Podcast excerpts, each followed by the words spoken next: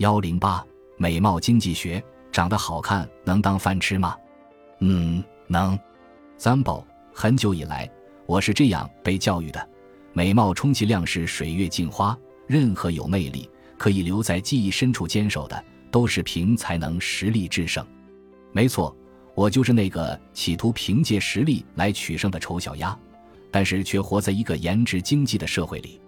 随着人们收入的提升，互联网短视频的传播和新时代消费者的成长，造就了当下追逐颜值的热潮。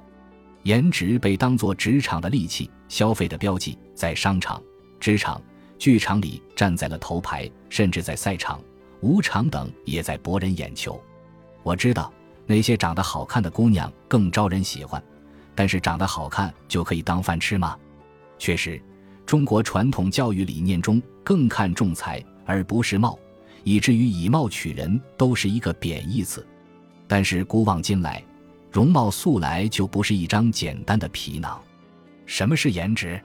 颜即容颜或外貌，值为数值高低或层级。颜值是指某个人的外貌和内涵、体征和气质等身体个性组合所带来的吸引力数值。这种吸引力数值是有实际价值的，与人的个性、利益、活动和影响紧密关联。数字介入容貌，当然是为高低之分而来。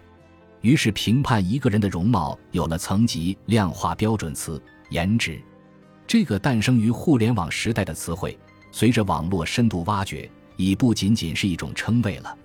人类从新生儿开始，就会对漂亮的容貌驻留更久的目光。人们实际上潜在认知中将美与好凝聚相连，成为意识当中趋利避害的一种智慧引导人的行为。这是因为颜值为导向的评判标准虽然会导致片面，但却提供了一种迅速简单判断事物的过程，在经济学上也具有研究价值。